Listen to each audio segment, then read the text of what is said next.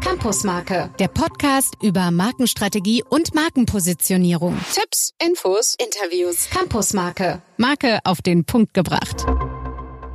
Hallo und grüß Gott, hier sind wieder eure Gastgeber auf dem Campus Marke. Gastgeber sind einmal. Das ist mein einer, der Henrik, grüß euch. Und der Günther. Und äh, ja, wir sitzen jetzt nicht Schulter an Schulter, um äh, die Podcasts zu produzieren, sondern der Hendrik, der sitzt in München und äh, wir sehen uns äh, über die heutige Technologie, die möglich ist und nehmen das auch äh, hier jetzt so auf, aber wir sind im Blickkontakt. es ist fast so, als ob wir nebeneinander sitzen würden, finde ich. Ist so. Also vom, es ist so. Gefühl Vor allen Dingen mit dem, mit dem Kopfhörer, da bist du so nah, als würdest du mir auf der Pelle sitzen.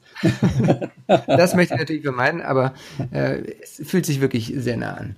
Wir wollen heute uns mal auf das Thema stürzen, was Marke betrifft, so komplex oder ist es vielleicht doch ganz einfach? Also was wir eigentlich mit diesem Podcast wollen, ist, äh, euch mal ein bisschen Weg aufzeigen, auch die Distanz zu nehmen, äh, wie man mit diesem komplexen Gebilde Marke eigentlich umgeht. Dadurch, dass das ja heute so ein bisschen so ein Basis-Episode ähm, sein soll, haben wir einfach mal geschaut, Thema Marke, was ist denn, wenn man da mal in Wikipedia aufschlägt? Ähm, und da ist es eigentlich gut definiert. Also ich bin ein großer Wikipedia-Fan und auch hier wieder nicht enttäuscht worden.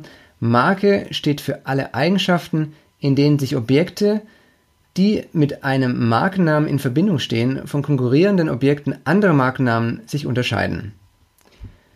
Die Objekte sind klassischerweise Waren und Dienstleistungen, zunehmend aber auch Unternehmen. Darauf gehen wir später ein zum Thema Unternehmen. Kaufentscheidende Eigenschaften werden als markenprägend definiert. Also genau auf das auf den Punkt gebracht, in Wikipedia, wo, wo wir vollkommen auch der Überzeugung sind, worum es jetzt heute geht. Und das werden wir jetzt einfach mal ähm, näher erläutern. Und wenn wir beim Thema Marke sind, dann ist natürlich auch die Frage erlaubt, was sind denn eigentlich die größten Marken der Welt? Und ähm, jetzt können wir einfach mal kurz innehalten, wenn es darum geht, was glaubt ihr, was sind die Top 5 wertvollsten Marken da draußen? Ihr habt es genau fünf Sekunden Zeit, euch das drüber zu überlegen. Ganz genau. Ich glaube, die meisten werden sich schon gedacht haben, die wertvollste Marke laut dem Markenranking ähm, ist Google, gefolgt von Apple. Dann kommt Coca-Cola, Microsoft und Toyota. Also wie man sieht in dem Markenranking, das äh, jedes Jahr erstellt wird ähm, von der Marke oder von der Firma, von der Agentur Interbrand, ähm, da geben sich die äh, Top 5 Marken jedes Jahr die Klinke in die Hand. Die rutschen mal ein bisschen nach hoch, ein bisschen nach runter. Die Messverfahren ist ja auch nicht immer ganz so einfach. Aber Apple, Google, Coca-Cola, Microsoft, Toyota sind eigentlich schon seit Jahrzehnten in den obersten ähm, Rängen. So, nachdem jetzt ein bisschen Markentheorie von Wikipedia und die, die Top 5 Marken wir mal beleuchtet haben, jetzt äh, einfach wollte ich die mal fragen, Günther, wie es denn damit aussieht ihr beim Institut, ähm, wo du ja auch tätig bist, wie definiert ihr denn da das Thema Marke ganz konkret? Ja, also ich muss sagen, äh, selbst Wikipedia, wenn man es so vorgelesen kriegt, ist immer noch recht komplex, obwohl es ganz gut auf den Punkt gebracht ist. Es, es war ein relativ langer Satz, ne, mit viel Komma und Bandwürmern. Ja, es ist, es ist aber auch nicht einfach zu erfassen. Und äh, ich meine, du hast ja nur diese großen internationalen Marken äh, benannt. Ähm, da sagt jeder, na, das ist natürlich komplex, aber jede Marke ist eigentlich komplex, vom Startup bis hin zum mittelständischen Unternehmen und Weltkonzern. Also äh, deswegen wollen wir mal versuchen, und so machen wir es als Institut auch, dass wir nicht jetzt eine weitere wissenschaftliche Definition vom Thema Marke äh, einführen. Es gibt genügend davon, sondern wir versuchen das mal ein bisschen hands-on auf den Punkt zu bringen, so dass man damit arbeiten kann und dass man auch eine Vorstellung hat. Und man kann im Prinzip ganz simpel Marke erklären, indem man sagt, Marke ist eigentlich nur das, was an Wissen, was an Vorstellungen, an Emotionen sich verbindet mit dem, was die Marke sein soll. Das kann ein Unternehmen sein. Das sind Organisationen gleichermaßen, Institutionen. Das kann eine Technologie sein. Das sind Produkte von Unternehmen, das sind Dienstleistungen. Das sind natürlich die klassischen Konsumgüter. Da sagt jeder, ja klar, der Riegel im Regal, der ist natürlich Marke. Und es geht aber auch bis hin zu einzelnen Personen. Jede Person, die auch im, im Umfeld auftritt, jeder von uns, der irgendwo auftritt, ist letztendlich eine Marke und muss das definieren und muss das überbringen, was an Vorstellungen, an Wissen, an Emotionen sich damit verbindet. So kann man im Prinzip Marke relativ einfach definieren. Ich gebe natürlich zu, Marke zu machen, Marke aufzubauen, ist natürlich komplex. Aber wenn man diesen Zugang hat, kann man sich, glaube ich, viel mehr darunter vorstellen.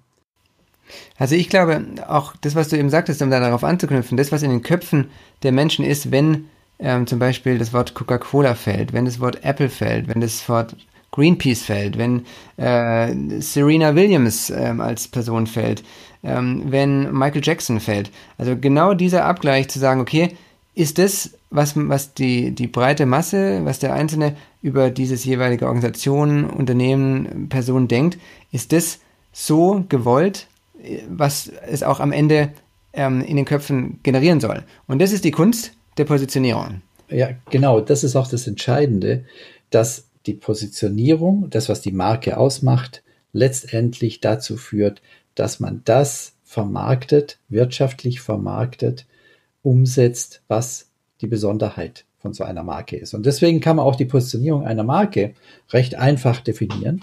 Die Positionierung gibt immer in einer konzentrierten Form das wieder, was die Kompetenz, was der Anspruch und was der Nutzen einer Marke ist. Aus diesen drei Elementen leitet sich das ab, was die Werthaltigkeit, den Mehrwert einer Marke letztendlich ausmacht. Und das wird vielleicht noch ein bisschen anfassbarer, Henrik, wenn wir uns mal so einzelne Claims einfach, die bekannt sind, mal anguckt und sieht, was da eigentlich drin ist. So, dann lass mich doch einfach mal, damit es ein bisschen deutlicher wird mit dem Mehrwert und mit der Wünschbarkeit und äh, äh mal so Claims reinwerfen, die wir alle kennen. Ähm, zum Beispiel Freude am Fahren. Wer ist das? Ich habe einen Tipp. Kommt auch aus München. Stimmt. BMW. Oder Technik fürs Leben. oh, wir wechseln die Stadt. Von München in meine Heimat nach Stuttgart. Das ist natürlich Bosch Technik fürs Leben. Ich habe auch noch einen. Taste the Feeling. Wer ist das denn? Dieses Feeling lasse ich mir durch die Kehle gehen. Gluckern. ja. Coca-Cola. Oder. Wenn wir bei den gesunden Sachen bleiben, I'm loving it. Wen, wen haben wir denn da? Ich sage jetzt nicht Burger King. Wäre nämlich falsch, das ist nämlich McDonald's. okay, einen haben wir noch. ja, also Vorsprung durch Technik, um mal wieder ein bisschen zu den Fakten zu kommen. Vorsprung durch Technik, ganz klar, ist natürlich Audi. Ja. So, was lernen wir denn aus den Claims? Ja, was man daran sieht, Henrik, ist ja, dass in solchen Claims, die auch erstmal langfristig sind, so ein Claim ist nicht eine äh, eine Kampagnenaussage, sondern das ist in konzentrierter Form das, wofür so eine Marke steht. Und das ist immer nachhaltig, das ist immer langfristig. Und wenn man zum Beispiel mal äh, Technik fürs Leben nimmt, da ist eine Kompetenz mit drin, also die Technikkompetenz und fürs Leben, da ist ein großer Nutzen mit drin. Ja, oder äh, Freude am Fahren ja, da geht es darum, also die Fahrkompetenz zu haben, Autos zu bauen. Was habe ich davon? Das ist der psychologische Nutzen. Ich habe die Freude, den Spaß daran.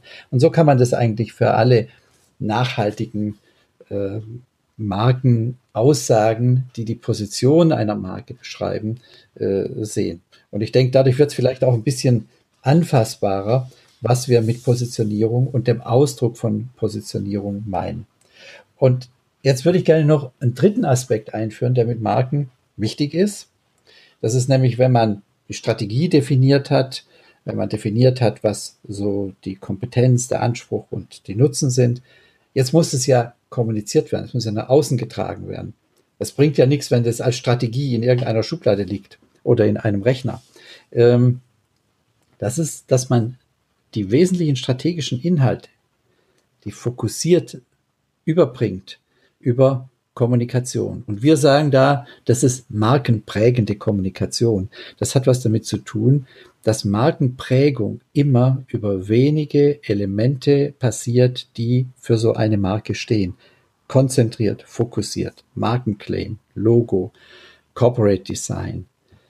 Alles, was an Signalen von einer Marke gegeben wird, die in konzentrierter Form die Position eigentlich deutlich machen, für die so eine Marke steht.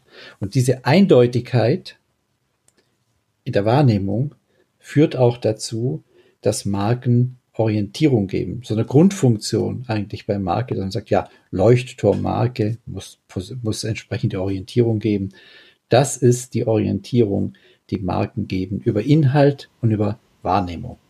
Und das ist ja dann auch am Ende für uns Verbraucher wiederum äh, die Hilfe, wenn ich ähm, 15 Produkte habe, das heißt, ich möchte mir einen neuen Fernseher oder irgendwas kaufen und ich kenne von den 15 Produkten aber nur eine Marke, für die für mich irgendwas steht, dann bin ich natürlich geneigt, eher ähm, zu dem Produkt, zu dem Gerät zu kaufen, wo ich schon eine Verbindung habe, wo ich, wo ich vielleicht die Werte kenne, wo ich die Kompetenzen kenne und wir uns dadurch natürlich ganz am Ende leiten lassen und die Unternehmen das natürlich aus der Motivation herauszumachen, ähm, da dann auch die Umsätze zu generieren. So, und damit würde ich auch ganz gerne schon äh, diese, diese Podcast-Episode abschließen und ähm, einfach nochmal sagen, was ist denn das Learning daraus? Das Learning ist, dass wenn man auf dieser Markenpartitur spielen will wenn man erfolgreich sein will, dann muss man strukturiert zu solchen Ergebnissen kommen. Das wird auch ein Thema sein für unseren nächsten Podcast, wo wir mal aufzeigen, wie man strukturiert zu genau diesen Markenpositionen äh, kommt. Und wenn wir da nochmal eine Episode weiter gucken, dann werden wir uns auch damit beschäftigen, wie Kreation geführt wird, um markenprägend in solche Elemente umgesetzt äh, zu werden. Das mal zwei Themen über den Tellerrand von heute hinaus. Am Ende bleibt mir zu sagen, was nehmen wir jetzt aus der Folge mit? Wir fassen nochmal kurz zusammen. Markenprägend bedeutet, wir kennen unsere Kompetenz, unseren Anspruch, unseren Nutzen. Wir fassen das gemeinsam, das ergibt die Positionierung. Und es ist einfach, wir haben es bei den großen Marken, die wertvollsten Marken der Welt eben schon mal kennengelernt, die, da kümmern sich natürlich eine Hundertschaft von Menschen nur um die Positionierung und dass die nach außen getragen wird und auf den Punkt genau ähm, kommuniziert wird. Und deswegen wollen wir alle motivieren, egal ob große oder kleine Marke, sich um das Thema zu kümmern. Und wir wollen euch die Manschetten nehmen, das Thema Marke anzupacken. Packt es an äh, und wir geben noch unsere Kompetenz dazu, wie man das strukturiert macht. Und dazu hören wir uns zum nächsten Mal. Das heißt, wir wünschen euch noch einen schönen Tag. Bis zum nächsten Mal. Macht's gut. Und da kann ich mich nur anschließen. Also, tschüss. Campusmarke, der Podcast über Markenstrategie und Markenpositionierung. Tipps, Infos, Interviews. Campusmarke, Marke auf den Punkt gebracht.